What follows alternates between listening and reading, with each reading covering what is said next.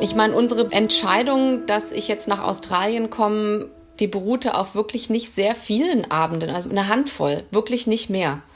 Es war wirklich eine sehr, sehr verrückte und impulsive Entscheidung, wirklich einmal rund um den Globus zu fliegen und mehrere Wochen zu buchen, um das mal auszuprobieren. Aber dafür bin ich bekannt. Ich bin bekannt dafür, dass ich verrückte und impulsive Entscheidungen treffe. Und deswegen hat sich da auch keiner drüber gewundert, dass ich gesagt habe, so, ich bin jetzt mal fünf Wochen weg.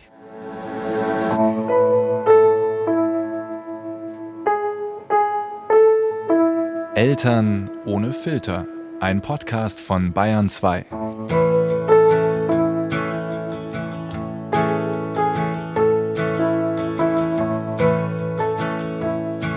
Hallo, schön, dass ihr wieder dabei seid.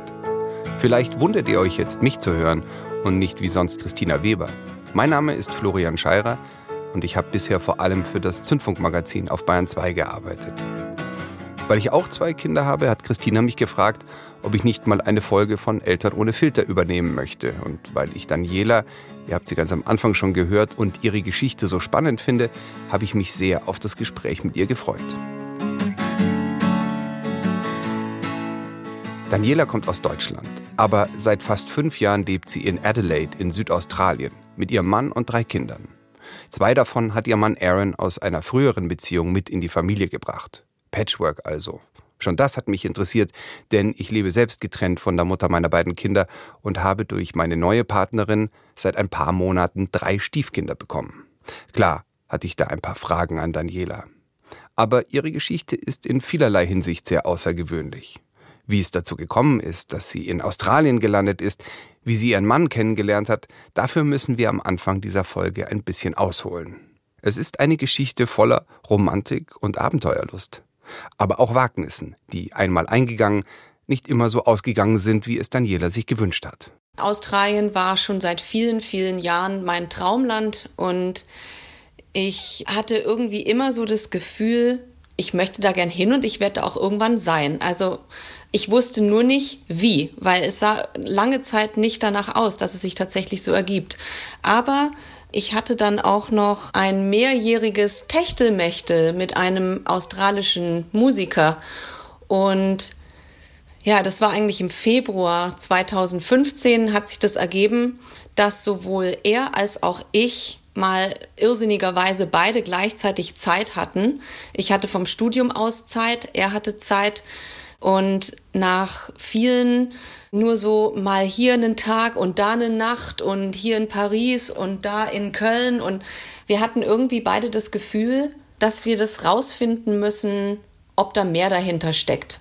Weil wir hatten manchmal wie so eine telepathische Verbindung miteinander. Wir haben teilweise wochenlang nichts voneinander gehört und dann hat irgendwie das Handy Ping gemacht und ich wusste ganz genau, das ist er jetzt.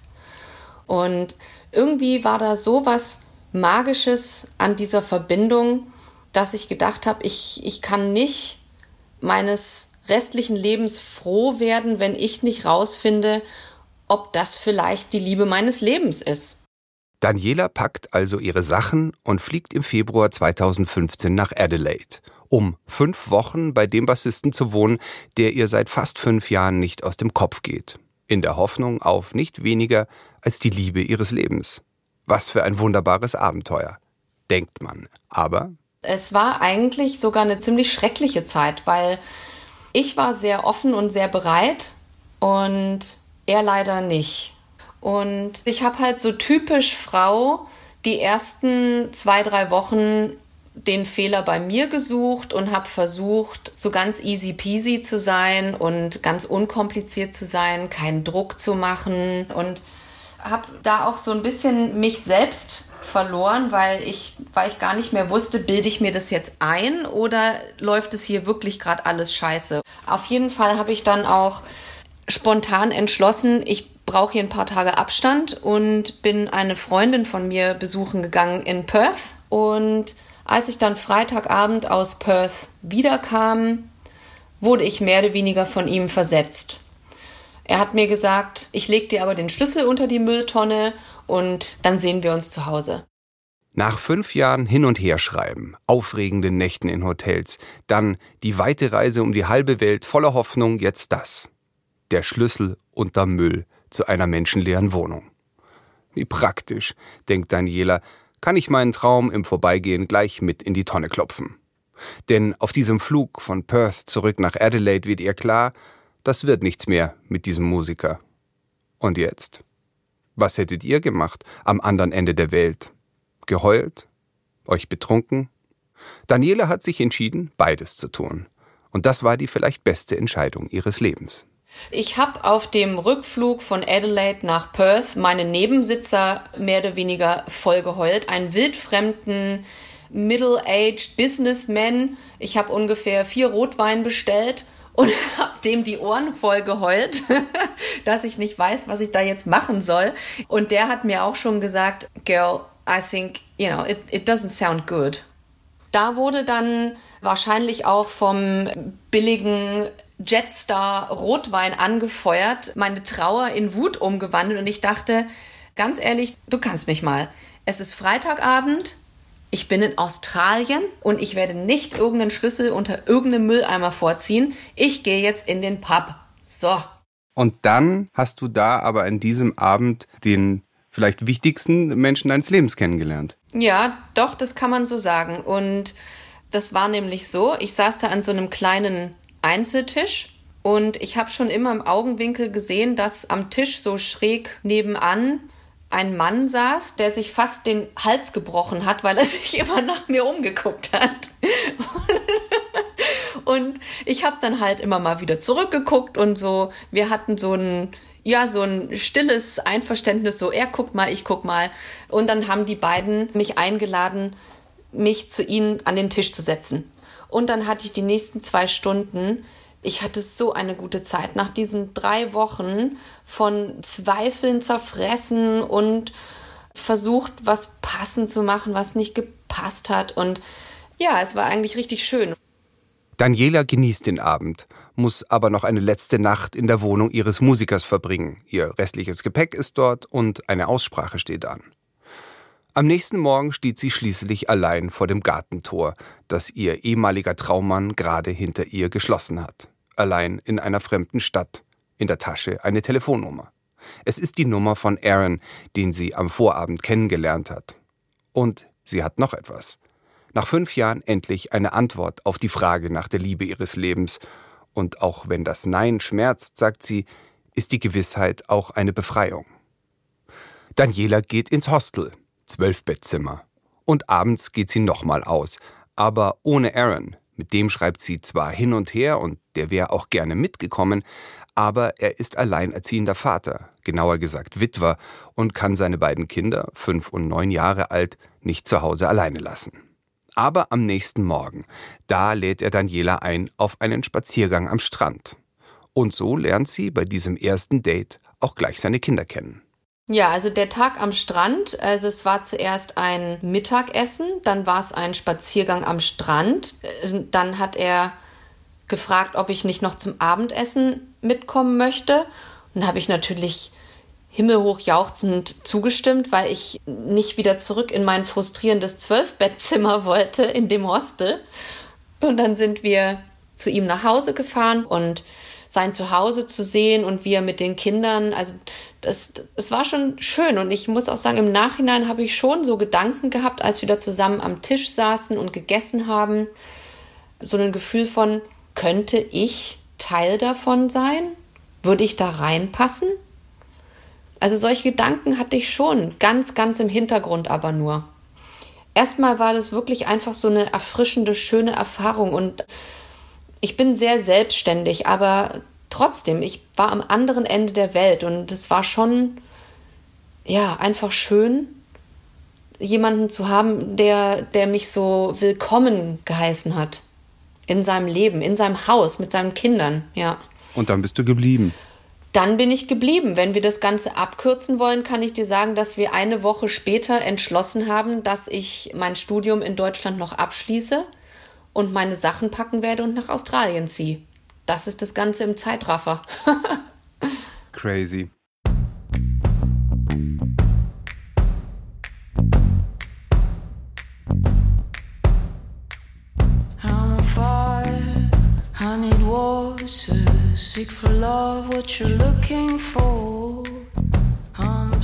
Ja, ich find's tatsächlich verrückt. Da hat Daniela nun doch die Liebe ihres Lebens getroffen und das nur, weil sie eigentlich jemand anderen besucht hat. In den nächsten Wochen besucht Aaron Daniela in Deutschland, lernt ihre Eltern kennen, macht ihr nach nur vier Monaten einen Heiratsantrag und nur sieben Monate nach ihrem ersten Kuss, nämlich im Oktober 2015, zieht Daniela nach Adelaide zu Aaron und seinen beiden Kindern Sam und Stella.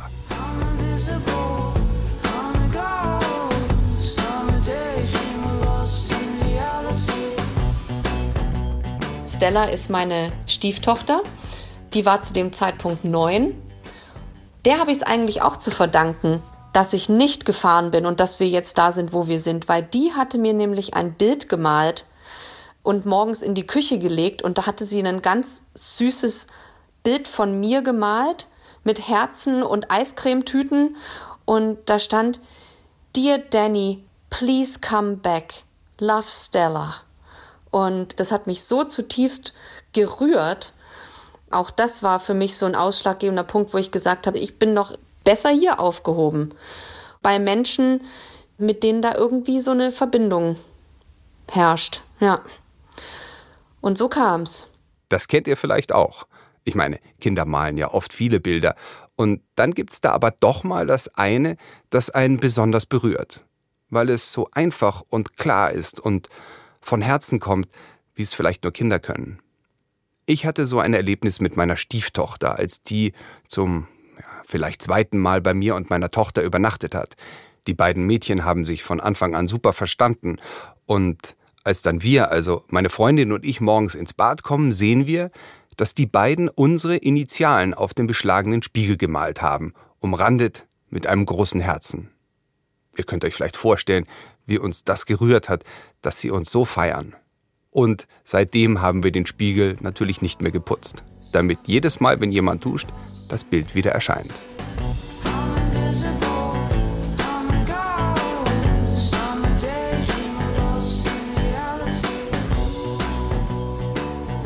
Es hatte schön angefangen mit den Kindern, dass Stella dir gleich ein Bild gemalt hat und gesagt hat, komm doch wieder und sich gleich mit dir wohlgefühlt hat.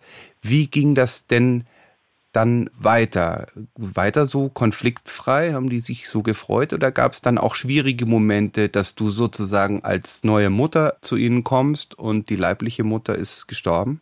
Ich muss sagen, dass die Kinder mich wirklich von Anfang an mit offenen Armen und mit offenen Herzen empfangen haben. Ich denke mal, am Anfang hatten wir wirklich einfach sehr viel Spaß. Und andererseits sind sowohl Stella als auch Sam extrem feinfühlige, sensible Menschen, die beide, glaube ich, Stella bewusst und Sam instinktiv gewusst haben, dass ihr Vater einsam ist und dass er alleine ist und dass es für ihn schön wäre, wenn er eine neue Frau findet. Und deswegen hatten sie schon mal vom Grundsatz her nie ein Problem damit, dass da jetzt eine neue andere Frau in die Familie kommt. Das hat, glaube ich, auf jeden Fall geholfen, dass sie das akzeptiert haben, dass Papa eine neue Frau braucht. Und wir haben auch versucht, es zu vermeiden, indem wir ihnen immer gesagt haben, ihr braucht mich auch nicht Mutter nennen oder als Mutter bezeichnen. Your mommy will always be your mommy. Und ich versuche nicht, eure neue Mami zu sein, sondern ich bin eure deutsche Mama. Und sie haben dann auch tatsächlich von sich aus alleine unaufgefordert angefangen, mich Mama zu nennen. Und so nennen sie mich auch heute. Wie war das, als du das zum ersten Mal erlebt hast? Ja, schon eindrucksvoll, verrückt, bewegend, seltsam im Englischen sagt man humbling. Also es war wirklich so eine, eine gewisse Demut habe ich empfunden. So, wow, die, die nennen mich jetzt Mama. Also das ist wirklich ein Beweis ihres Zutrauens und ihres Vertrauens und, und ihrer Akzeptanz mir gegenüber. Hat es dir auch Angst gemacht wegen der Verantwortung? Natürlich ist es eine riesengroße Verantwortung. Vor allem, was für mich das alles so schwierig gemacht hat, ist, du wirst vielleicht von vorher schon so ein bisschen rausgehört haben, dass ich jemand war, der einen ziemlich, ja, aufregendes, freies von Reisen und nochmal spät studieren und, und Freizeit und Freiheit geprägtes Leben geführt habe. Und dann bin ich auf einmal von heute auf morgen, wirklich über Nacht, bin ich auf einmal Elternteil. Und mein Leben dreht sich nicht mehr um, oh, wo fahre ich denn dieses Wochenende mal hin und wen lerne ich denn an dem Wochenende kennen, sondern es dreht sich um, Wer bringt morgen früh die Kinder zur Schule? Wer schmiert die Schulbrote? Wer bringt sie samstags zum Netball? Ausgehen am Wochenende, ja, Pustekuchen können wir nicht. Wir haben ja kleine Kinder zu Hause. Also, das war für mich schon eine 180 Grad Wendung des ganzen Lebensstils. Das war, glaube ich, wirklich eine große Herausforderung für mich. Für die hat sich ja nicht besonders viel geändert. Das ist nämlich genau das Ding. Wenn man sich gemeinsam mit jemandem entschließt, eine Familie zu gründen, dann hat man erstmal die, die Überlegungsphase und Planungsphase und dann ist man erstmal neun Monate schwanger und dann kommt das Baby. Ich hatte jetzt auf einmal schon zwei praktisch halb fertig gebackene kleine Menschen da und man muss sie tatsächlich wirklich erstmal kennenlernen, wer die so sind. Und trotzdem habe ich die Rolle ihres Elternteils gespielt. Ja, ich denke mal, die, diese Diskrepanz zwischen im Grunde mache ich alles und benehme mich so, als würden Aaron und ich uns seit 15 Jahren kennen und ich, ich würde die Kinder seit ihrer Geburt kennen. Es ist aber nicht so. Ja, also das war wirklich eine große Herausforderung.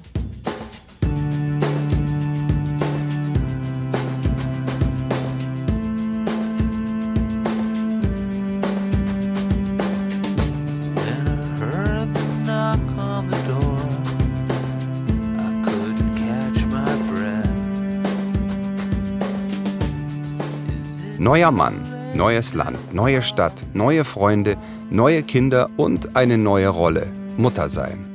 Ganz schön viele Herausforderungen, auf die Daniela sich da eingelassen hat. Sie bezeichnet sich in unserem Gespräch ja als impulsiv und naiv. Ich finde, mutig ist das passendere Wort. Oder was meint ihr? Hättet ihr euch das getraut? Ich kann mich erinnern, als meine Eltern beschlossen haben, für drei Jahre nach Finnland zu ziehen – meine Schwester und ich sind natürlich mitgekommen. Damals war ich elf und wir fanden das schon sehr abenteuerlich. Aber es war auch eine Belastung für die Familie oder sagen wir besser Herausforderung.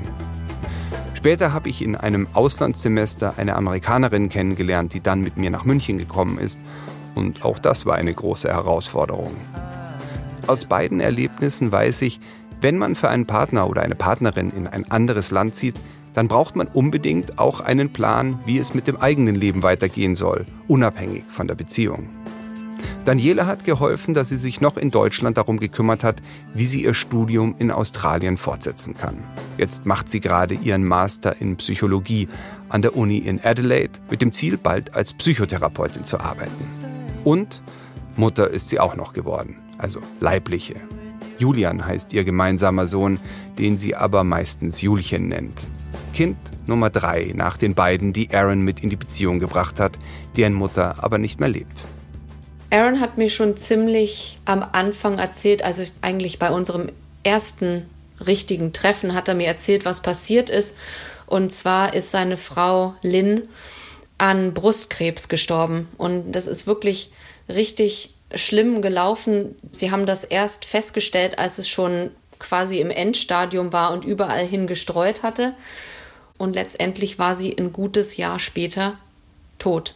Und die Kinder waren zwei und sechs und Aaron hat mir gesagt, das war das Schlimmste, was er je in seinem ganzen Leben erleben musste. Schlimmer als der Fakt, dass seine Frau stirbt, schlimmer als der Fakt, dass er ihre Hand gehalten hat, als sie gestorben ist. Schlimmer als all das war der Moment, als er Estella sagen musste. Die war sechs, die kam von der Schule, die hat gedacht, wir gehen Mami besuchen. Und dann musste er sagen, Mami died.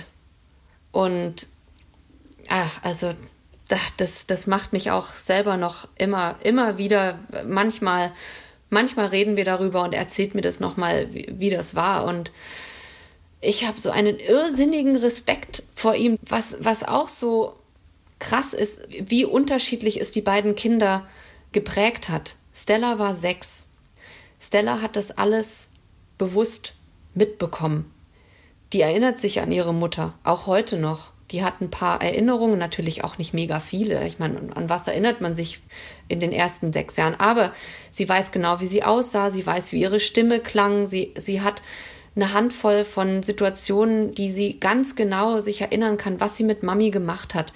Und sie erinnert sich an den Moment, in dem sie von ihrem Tod erfahren hat. Sie erinnert sich von dem Abschied, sie erinnert sich an die Beerdigung. Und es war natürlich alles extremst schlimm und grauenhaft, aber sie hatte auch gleichzeitig eine Chance zu verarbeiten und zu trauern. Und Sam hingegen, Sam war zwei Jahre alt, der kann sich nicht erinnern, er kann sich an nichts erinnern. Und das ist das, weswegen Sam eigentlich schlimmer traumatisiert ist als Stella. Obwohl man eigentlich meinen sollte, na ja, der erinnert sich ja nicht. Aber genau das ist das Problem. Sam ist wesentlich öfter in den letzten Jahren in Tränen ausgebrochen, hat gesagt, er vermisst Mami, obwohl er sie gar nicht kennt. Gerade weil er sie nicht kennt. Er weiß gar nicht, wen er vermisst. Er vermisst ein Phantom. Äh, also bei Sam hat sich das Ganze als wesentlich dramatischer herausgestellt, weil er eben nicht die Möglichkeit hatte, das zu verarbeiten. Und erst jetzt langsam das angeht, zu verstehen, was das eigentlich bedeutet stelle ich mir als eine schwierige Situation dann auch für dich vor, wenn Sam, dein Kind, letztendlich fühlt es sich ja für dich so an, dann um seine biologische Mutter weint und du, was machst du da? Es ist natürlich schon eine befremdliche Situation, wenn da jemand weint und trauert um jemanden und man weiß, wenn die Person nicht gestorben wäre, dann wäre man selbst jetzt gar nicht hier da, da, da kann ich auch nicht behaupten, dass das nicht auch weh tut und dass das nicht auch irgendwie verstörend ist, zu wissen, wenn da nicht jemand ganz schrecklich und viel zu früh gestorben wäre, dann wäre ich jetzt nicht hier. Das ist schon sehr schwierig. Aber ich habe immer mich darum bemüht, dass wir auch über, über Lynn reden, dass wir sie nicht ausklammern, dass auch die Kinder wissen, Sie können über sie reden, sie können sie vermissen, sie können auch mit mir drüber reden, sie können auch vor mir weinen, wir gehen auch zusammen zum Grab. Ich höre auch gerne zu, ich gucke mir auch gerne Fotos mit ihnen an und es ist merkwürdig, es ist wirklich merkwürdig, wenn man weiß, dass sein eigenes Glück im gewissen Sinne darauf gebaut ist, auf jemand, jemandes anderen Unglück. Andererseits muss ich auch da immer wieder mich an mein Urvertrauen zurückerinnern, dass ich das Gefühl habe, dass alles eine Kette von Umständen ist, die aber schon irgendwie, es, es kommt schon alles so, wie es soll und muss. Und ich versuche den Kindern auch einen gewissen Glauben zu vermitteln und ein Vertrauen ans Leben zu vermitteln, indem ich ihnen sage, ich bin mir ganz sicher, dass eure Mami sehr glücklich ist mit der Situation, in der wir jetzt alle sind. Und ich bin mir auch extrem sicher, dass sie wollte, dass genau Julchen zu uns kommt. Und weil sie genau wusste, wie wichtig Julchen für euch sein wird und wie viel Freude er euch bringen wird. Und so versuchen wir halt irgendwie als Familie in dieses schreckliche Unglück so, so schrecklich es klingt, ein bisschen Sinnhaftigkeit reinzubringen. Wenn das, also ich weiß nicht, ob das jetzt Sinn macht, aber dass aus diesem schrecklichen Leid trotzdem am Ende des Tages etwas, etwas Positives erwachsen ist. Ich habe mir jetzt auch gerade in den letzten Monaten überlegt, dass ich sie gerne adoptieren möchte. Offiziell, amtlich, mit Stempel, dass sie nicht nur meine Stiefkinder sind, sondern dass sie wirklich offiziell im legalen Sinne meine Kinder sind, um das Ganze irgendwie, es ist vielleicht ähnlich wie, wie zu heiraten. Natürlich ist es einerseits nur ein Stück Papier, aber irgendwie auch nicht. Irgendwie hat es doch auch eine ganz starke symbolische Bedeutung. Und als ich das Aaron vorgeschlagen habe, war der auch wirklich, also das, das habe ich richtig gesehen, das hat ihn, das hat ihm enorm viel bedeutet, dass ich das in Erwägung ziehe, dass ich wirklich sage, ich erkenne sie an als meine eigenen Kinder.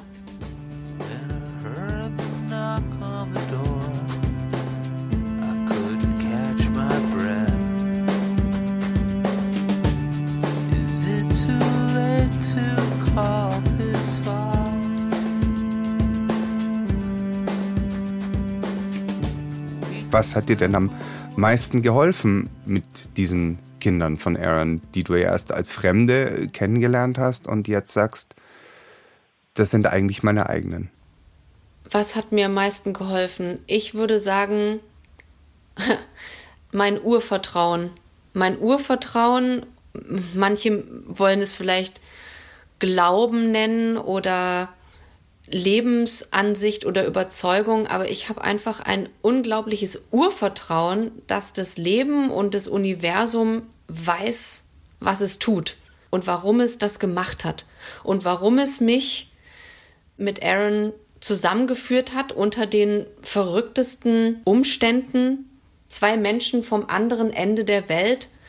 Und so schwierig das hier manchmal alles ist und so sehr ich manchmal auch Bock hatte, meine Koffer zu packen und zu sagen, macht doch alle, was ihr wollt. Letztendlich, was mich wirklich immer wieder zurückholt und weswegen ich nicht durchdrehe manchmal, ist dieses ganz tiefe Wissen in mir drin, dass das meine Aufgabe ist. Diese Kinder wurden mir geschickt und es ist meine Aufgabe. Und ich finde und ich weiß und ich bin überzeugt davon, dass Julchen, also unser gemeinsames Kind, für die beiden, also für Stella und Sam, einfach auch so ein riesengroßes Geschenk ist.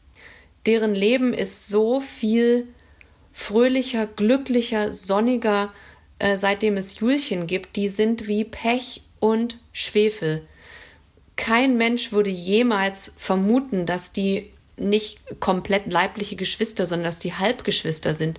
Die sind so eine eingeschworene Einheit, alle zusammen. Und das zu sehen, das bestätigt mir auch immer wieder, dass das genau so sein musste und dass das so richtig ist. Und manchmal, wenn ich frustriert bin, dann erinnere ich mich daran, selbst wenn ich das jetzt gerade nicht kapiere, selbst wenn mich das gerade aufregt, das Universum weiß schon warum.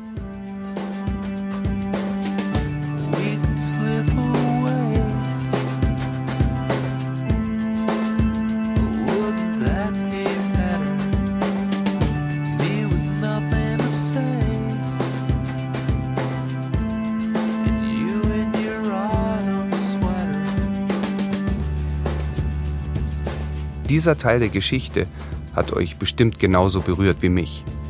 Vor Jahren habe ich für eine Radiosendung mit einer jungen Witwe gesprochen. Sie hatte zwei Kinder mit einem amerikanischen Soldaten, der in Bayern stationiert war und dann im Irak ums Leben gekommen ist. Da habe ich erst erfahren, wie schwierig es ist, als Witwe oder Witwer jemanden zu finden, der mit so einem Verlust in der Familie umgehen kann und will.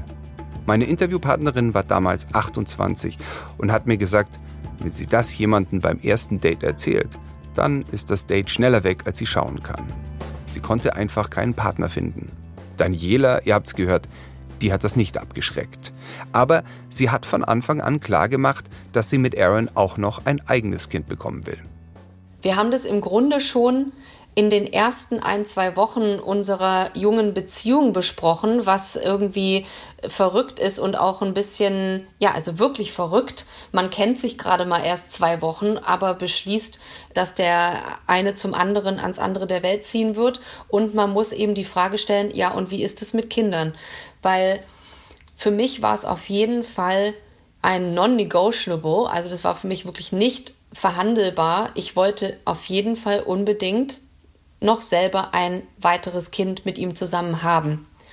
Und da hat er auch zugestimmt und hat gesagt, naja, also eigentlich wäre ich jetzt auch mit meinen beiden hier ausgefüllt und glücklich, aber ich verstehe, dass du gerne noch selber eins hättest, also ja, das können wir machen. Dann war es soweit und ja, wie haben die anderen Familienmitglieder dann erlebt, dass jetzt da ein neues Familienmitglied dazu kommt?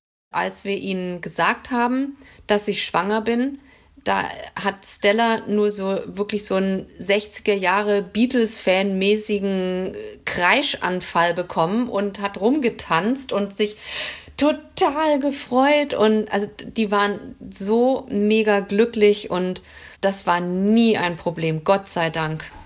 Jetzt bist du Mutter geworden am anderen Ende der Welt, also weit weg von deinen ganzen bisherigen Freunden, Freundinnen, Wegbegleitern von deinen Eltern. Hast du dich da nicht auch mal einsam gefühlt? Ja, also irgendwie hatte ich mich ja schon immer selbst als Auswanderer gesehen. Aber ich muss schon sagen, dass es dann, als es dann wirklich soweit war, doch Momente gab, wo, wo ich es schwieriger fand, als ich es erwartet hatte. Und ich hatte sehr viel mehr Heimweh, als ich es erwartet habe.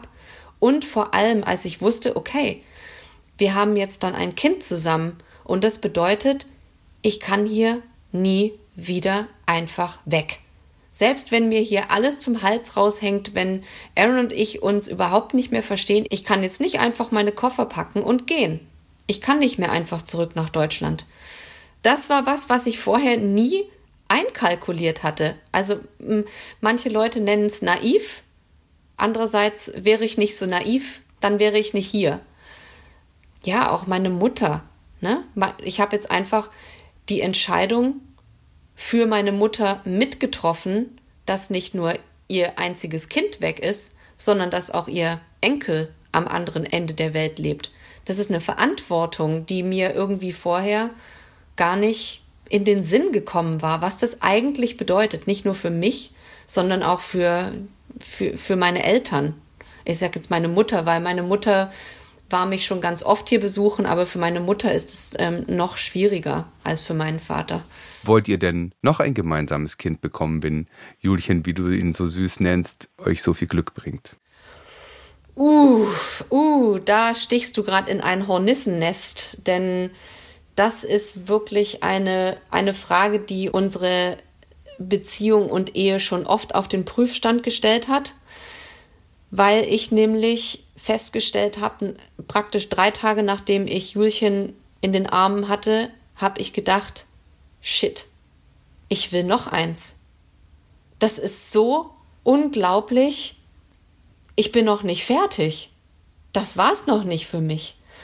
Und das ist, glaube ich, die größte Herausforderung, wirklich die größte Herausforderung, die Aaron und ich gerade in den letzten drei Jahren wirklich gemeinsam zu bearbeiten haben, weil ich meinem Herz und meinen Eierstöcken noch so oft sagen kann, es ist unvernünftig, wir hatten es ausgemacht, noch ein Kind ist Quatsch, ist viel zu teuer, jetzt habt ihr schon drei, das ist eh schon total viel, lass mal gut sein, das ist meinem Herz, meiner Seele und meinen Eierstöcken ist das wurscht.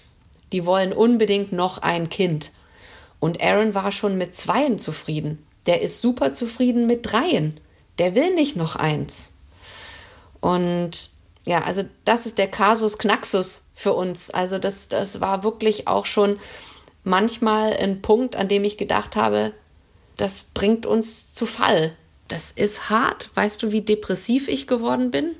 Mega. Mhm. Mega. Hast du da irgendwie einen Weg jetzt für dich gefunden, damit erstmal zurechtzukommen oder? Ich hatte letztens so ein Schlüsselerlebnis, wo ich wirklich dachte, ich muss jetzt aufhören. Ich muss aufhören, es zu versuchen zu verzwingen. Ich muss jetzt Ruhe geben und so widersinnig und paradox das scheint, manchmal muss man erst aufgeben und dann kann was passieren. So wie du den australischen Musiker an dem Abend aufgegeben hast und dann hast du Aaron kennengelernt. Genau, also ich, ich musste wirklich erstmal was loslassen, um Raum zu schaffen. Aber ich denke mal halt so, wenn, wenn es so sein soll und wenn da eine Seele wartet, dann wird die sich auch irgendwie ihren Weg bahnen und kommen. Ihr habt immer noch schöne Aufgaben zu lösen zwischen euch. It's never ending. Na, also die Aufgaben hören nie auf und es ist ein Work in Progress. Und ein, ein Langzeitprojekt. Ja, so sind Familien. Hm? Ja, das ist wahrscheinlich die, die Grunddefinition einer Familie. Work in progress. so what should we do? Do you think we can end this contest? Take each other's hands and get back to the surface. Then let's quit this contest and get back to the surface. We're going under, under. Eltern ohne Filter ist ein Podcast von Bayern 2. Redaktion dieser Folge hatte Christina Weber, produziert hat Anja Beusterin. Mein Name ist Florian Scheirer und nächste Woche ist Christina wieder hier und spricht mit Johanna, die mit 20 ungeplant Mutter geworden ist. Vielen Dank fürs Zuhören. Ciao.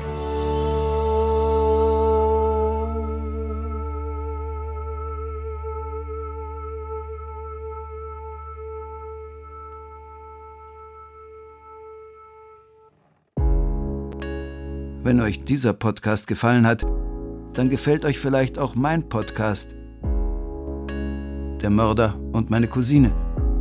Darin geht es um den Tod meiner Cousine Saskia und um den Mann, der sie umgebracht hat. Der Angeklagte saß drei, vier Meter von mir entfernt. Es war schlimm, den anzuschauen. Solche Augen habe ich in einem Prozess so noch nie gesehen. Kalt, irgendwie eiskalt und äh, Tja, unheimlich. Alle Folgen des True Crime Podcasts Der Mörder und meine Cousine gibt es unter bayern2.de und überall, wo es Podcasts gibt.